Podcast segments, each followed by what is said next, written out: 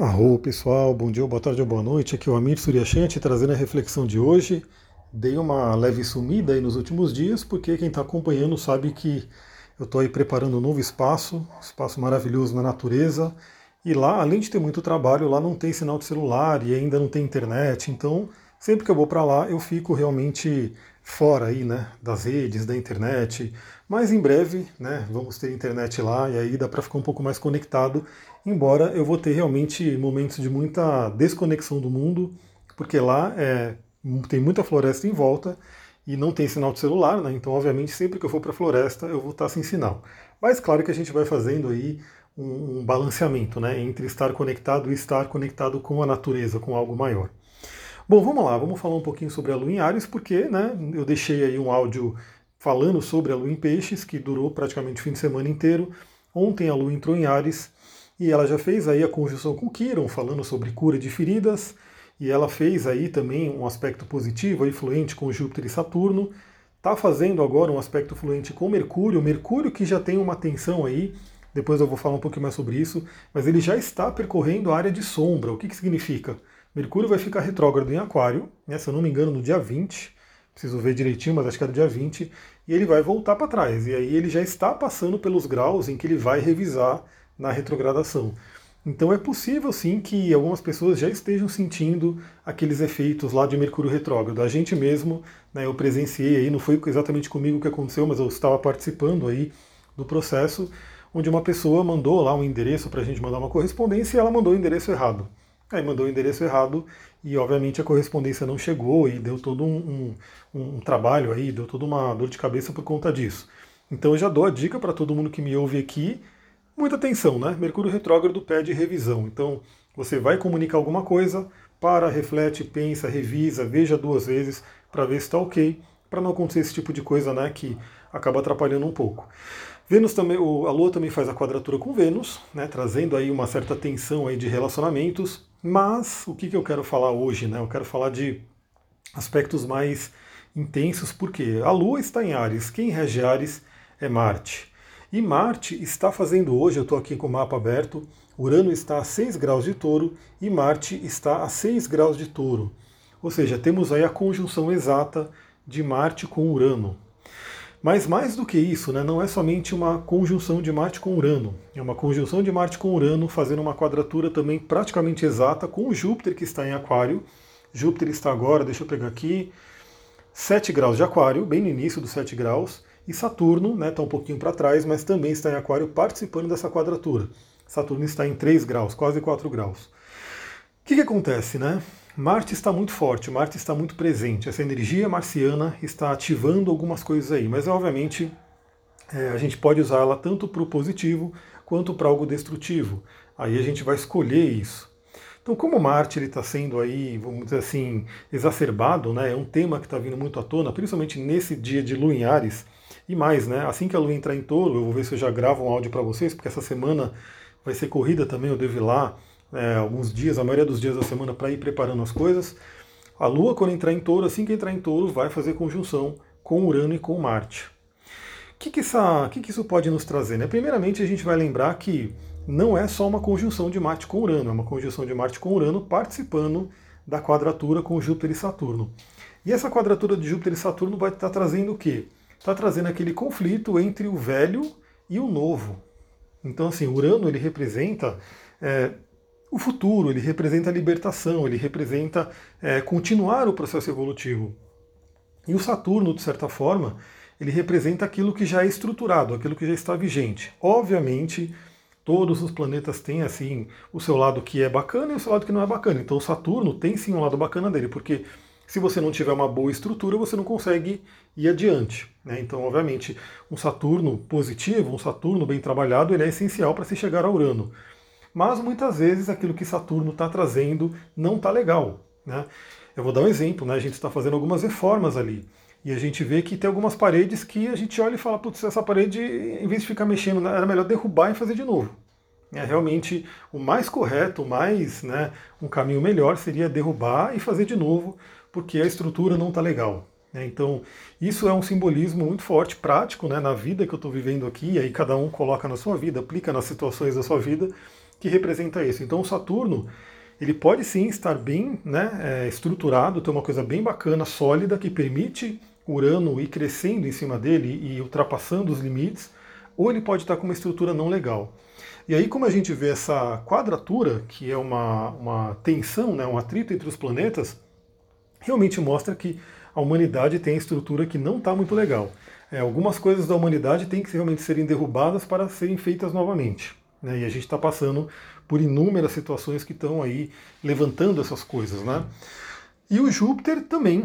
Né? O Júpiter ele vai representar o princípio do crescimento, da expansão, né? também vai falar sobre as nossas crenças. E enquanto o Júpiter quer crescer, ele precisa crescer em algo estruturado, porque crescer em algo que não está estruturado também pode ser pior. Imagina que pô, eu quero levantar uma casa e eu quero fazer uma casa de três andares. Só que se essa casa de três andares, que vai ser grande, né? Então uma casa bacana, bem jupiteriana, se ela não tiver uma boa estrutura, um bom fundamento, a tendência dela é o quê? Uma hora ou outra ela cair, ela demolir, ela não ficar em pé, porque ela é grande demais para uma estrutura que não consegue sustentar ela.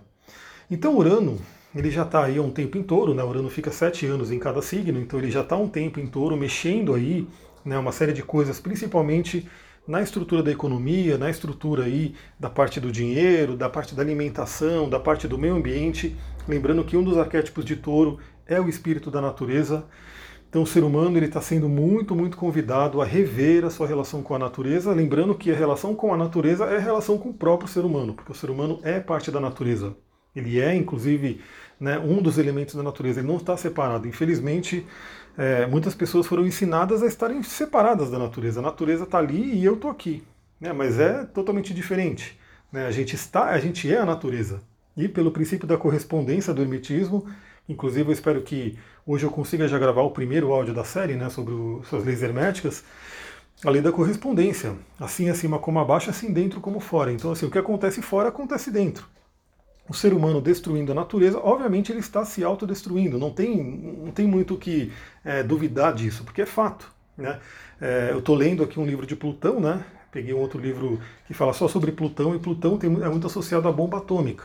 E é óbvio, né? Você percebe, se o ser humano começa a detonar a bomba atômica aí, né, numa guerra, enfim, essa coisa das guerras nucleares, é óbvio que ele vai se destruir, né? não tem dúvida disso.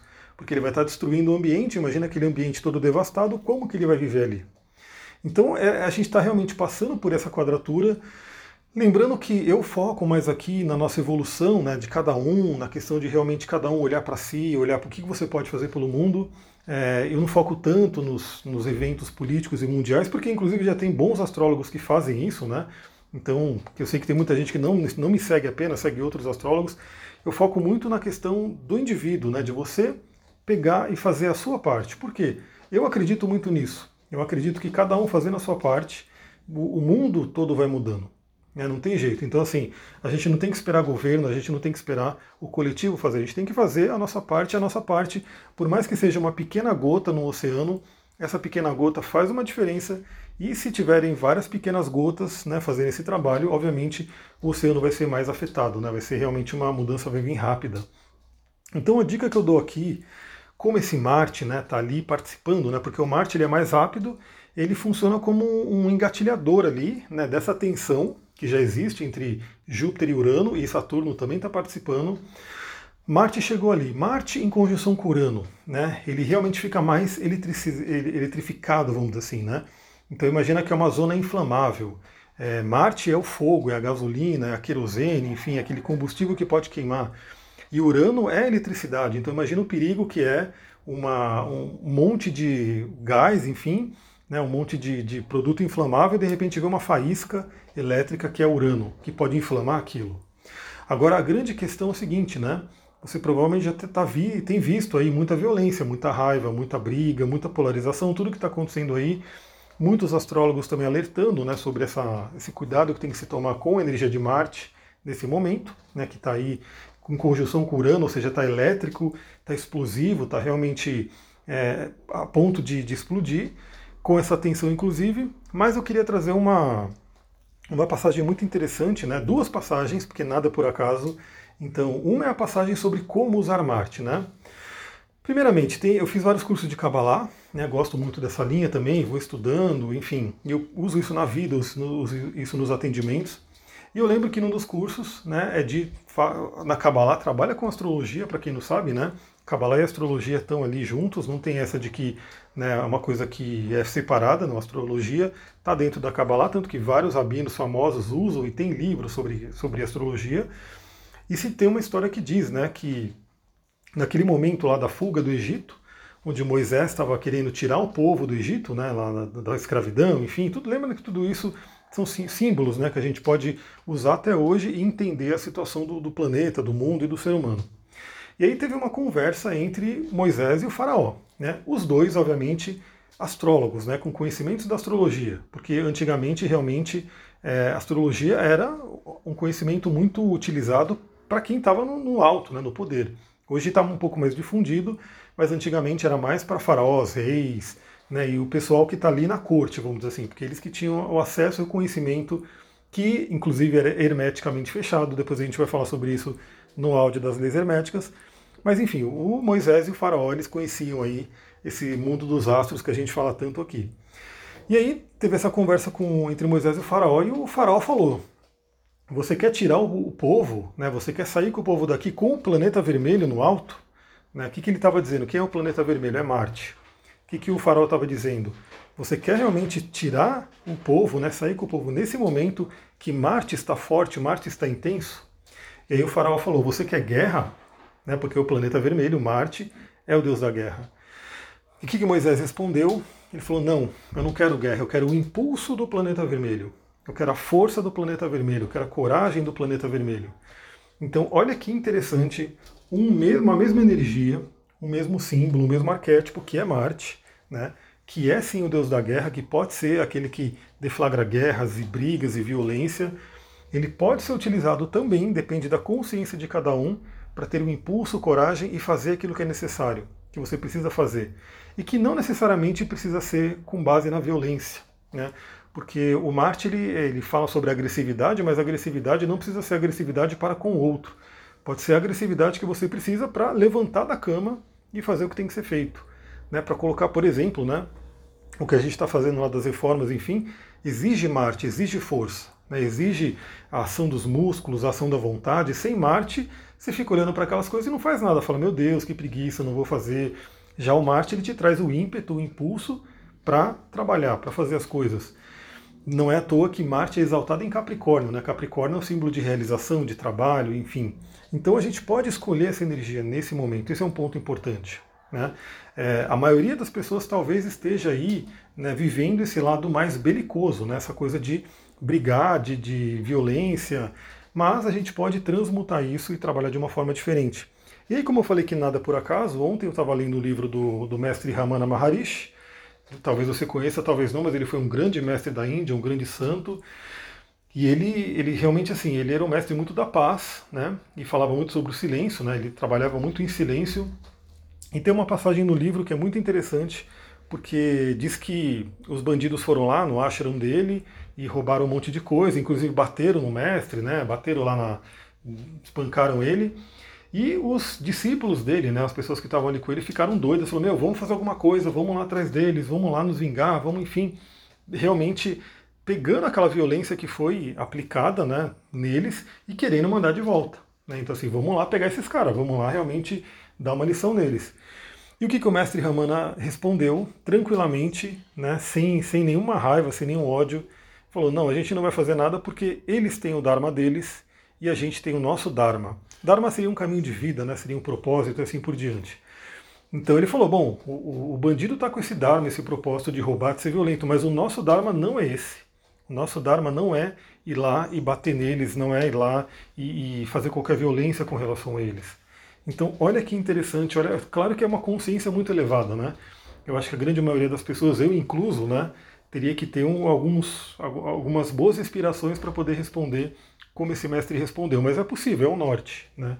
Esses santos, esses mestres, esses avatares que aparecem aqui na Terra, eles são justamente para poder ser um ponto de referência, né? uma guia para a gente poder ir adiante. Então fica a dica, né, para você poder aproveitar essa energia de Marte. Pedrinhas que podem ajudar muito até essa calma, é a água marinha, o quartzo azul, como a gente sempre fala aqui, são pedras muito comuns, que a maioria das pessoas devem ter, né? E elas são muito boas para acalmar, para trazer uma coisa de, né, ter um pouco mais de tranquilidade. E, obviamente, né, essa energia da raiva ela tem que ser consciente, ela tem que ser transmutada, porque uma raiva que fica oculta também, ou seja, aquela pessoa que não reage externamente, ou seja, alguém provoca ela, ela não reage externamente, ela simplesmente vai né, e faz o que a pessoa quer, assim por diante, pode gerar uma raiva interna, uma implosão. E aí entra as doenças inflamatórias, ites e, e assim por diante, dores e espinhas que podem acontecer, e até acidentes por conta dessa coisa de ficar é, bloqueando a raiva, que não é a ideia. A ideia é transmutar. A ideia é pegar aquela conversa que foi feita entre Moisés e o faraó. Eu quero essa energia para algo produtivo e não para a guerra. É isso, galera. Eu vou ficando por aqui. Muita gratidão. Namastê, Harion.